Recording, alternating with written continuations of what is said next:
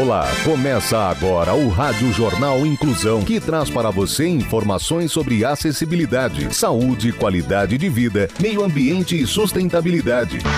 O objetivo é estimular a inclusão social e digital, divulgando matérias atualizadas sobre produtos e serviços que contribuem para a vida de pessoas com deficiência, mobilidade reduzida e da terceira idade. Jornal Inclusão. Olá, hoje é segunda-feira, 16 de maio de 2021. Eu sou Fernando Negrão Duarte e este é o Rádio Jornal Inclusão, número 1801. Hoje é celebrado o Dia Mundial das Telecomunicações e também da Sociedade da Informação. A nossa produção continua em home office seguindo todas as orientações de segurança e saúde devido à pandemia do coronavírus. Participam dessa edição os repórteres Danilo Santana, Felipe Oliveira, Giovana Bate, Tain Navas e Yasmin Oliveira. Vamos para os destaques de hoje. Jornal. Jornal. Inclusão Brasil. Trisal decide ir à justiça para registrar filhos com nomes de três pais. Amazônia 4.0 vence prêmio de melhor documentário em festival europeu. Dica de filme e dica de audiolivro.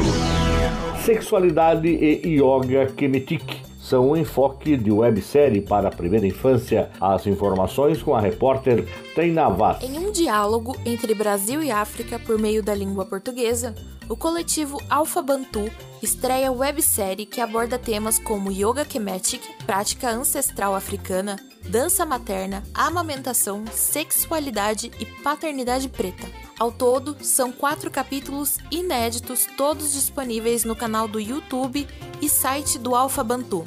Odara dele, criadora da Alfa Bantu, diz que a proposta é pautar a infância como etapa que possibilita as crianças construírem memórias afetivas e socioculturais importantes para sua formação, além de oferecer subsídios para pais, educadores e todos os interessados. Com vídeos que variam de 25 a 30 minutos, esta temporada começa com Karima Sereni, instrutora do coletivo Reiki Yoga, ao lado de Fura Raimani. Em entrevista, ela explica sobre os benefícios e importância da Yoga Kemetic, uma prática ancestral africana que trata de desequilíbrios internos, como depressão, transtornos alimentares, enfraquecimento do sistema imunológico, entre outros. A educadora e escritora Odara Dele começou a Alfa Bantu para atender demandas educacionais nas instituições periféricas da Zona Norte de São Paulo, com olhares voltados para a transformação social. Iniciou pesquisas tendo como foco a cultura e a língua do povo Bantu, especialmente o Kimbundu. História de superação. Bombeiro que resgatou o bebê abandonado no lixo recebe homenagem. As informações com o repórter Felipe Oliveira. O bombeiro e sargento da reserva remunerada José Carlos Marques recebeu uma homenagem por ter resgatado um bebê abandonado no lixo.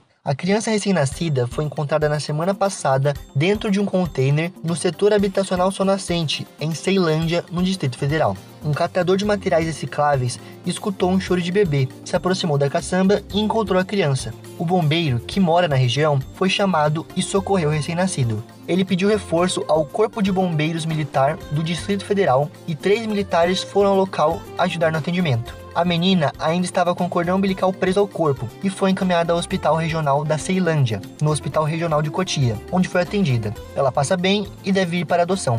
José Carlos Marques foi então homenageado pelo resgate e atendimento da bebê recém-nascida.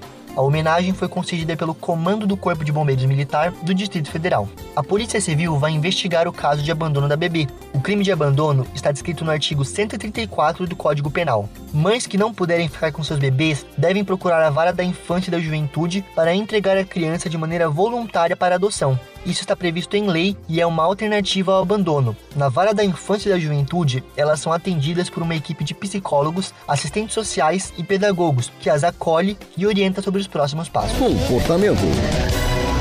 Trisal decide ir à justiça para registrar filhos com nomes de três pais. As informações com Yasmin Oliveira. Diz a lei que o registro socioafetivo e multiparental é um direito de todos, não devendo haver discriminação por cor, raça, gênero, sexo, orientação sexual ou tipo de entidade familiar. Foi com base nisso que um trisal de Sorocaba decidiu entrar na justiça para conseguir registrar os filhos com os nomes do pai e das duas mães. O analista de sistemas Jonathan Dias Rezende Rezende, o Joe, e a pedagoga e estudante de psicanálise Marília Gabriela Camargo Rezende, a Gabi, e a técnica em enfermagem Nathalie Júlia Fortes Cardoso Silva, a Ju, são pais de Raoni, de 5 anos, e de Aurora, que nasceu em novembro do ano passado. O desejo de ir atrás dos direitos das crianças surgiu na hora de registrar a recém-nascida, momento em que os pais tiveram uma surpresa negativa. O cartório não aceitou o sobrenome das duas mães. Indignados com a situação, o Trisal deu início a uma luta judicial para conseguir os registros,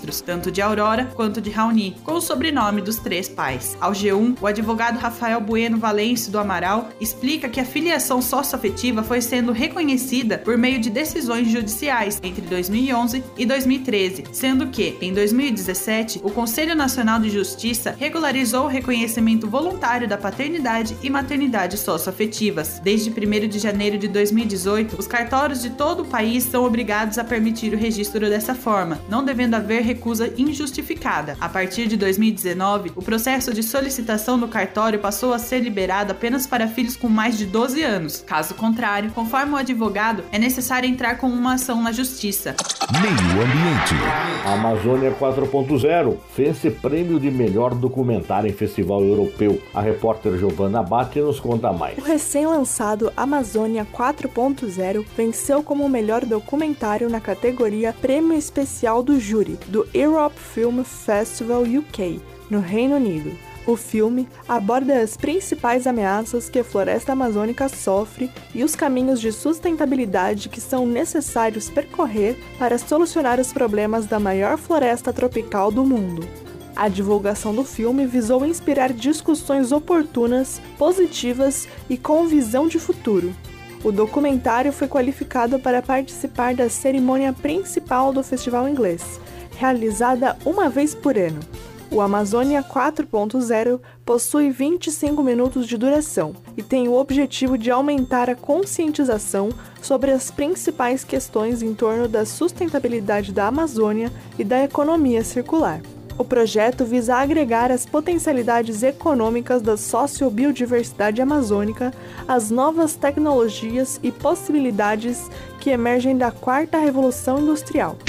Sustentabilidade. Colgate compartilha a tecnologia do seu primeiro tubo de pasta de dente reciclável com a concorrência. O repórter Danilo Santana é quem tem as informações. Em vez de ter o domínio total da tecnologia do seu primeiro tubo de pasta de dente totalmente reciclável, a Colgate Palmolive decidiu compartilhar o design desenvolvido ao longo de 5 anos com a concorrência. Os tubos Smart for Good, sorriso para o bem em tradução livre, são produzidos com polietileno de alta densidade, um tipo de plástico que também é usado na fabricação de tampas, embalagens e sacolas de supermercado. Esse avanço pode fazer uma diferença significativa no mercado hoje, pois foram testados novos materiais de embalagem, formatos de produtos e modelos recarregáveis para reduzir o uso de plástico. A maioria dos tubos de pasta de dente que existe hoje é feito de lâminas de folha de plástico laminado com uma camada fina de alumínio que não pode ser reciclada. Por outro lado, o Smile for Good é reconhecido como reciclável para a Association of Plastics Recyclers, Associação dos Recicladores de Plásticos dos Estados Unidos a Colgate planeja ter embalagens 100% recicláveis, reutilizáveis ou compostáveis até 2025.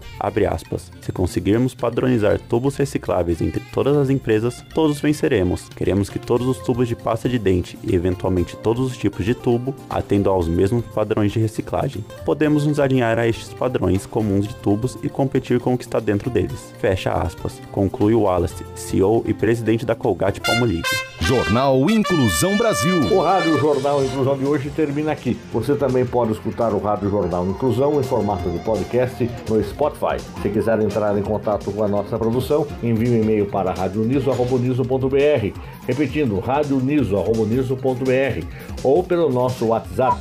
O número é 15 997243329, repetindo 15 997243329.